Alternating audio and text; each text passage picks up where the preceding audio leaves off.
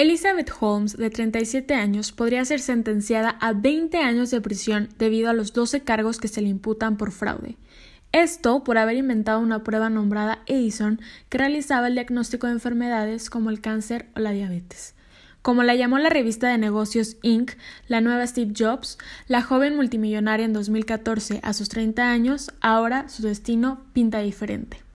Con unas pocas gotas de sangre, la prueba de la compañía Theranos diagnosticaría de forma eficaz y rápida enfermedades graves sin necesidad de usar agujas, por lo que Holmes, la joven promesa, había abierto un camino satisfactorio para el mundo en el ámbito de salud.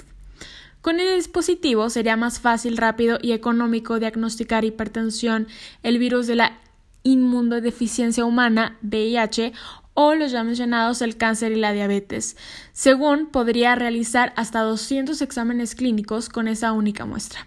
Por esto mismo, hombres de negocios se atrevieron a invertir en la empresa, como por ejemplo Rupert Murdoch, perdió 165 millones de dólares a causa de Theranos.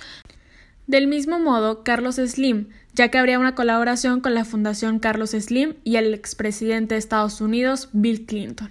Su juicio está por comenzar. Será Estados Unidos versus Elizabeth Holmes. Se le juzgará por los delitos de fraude.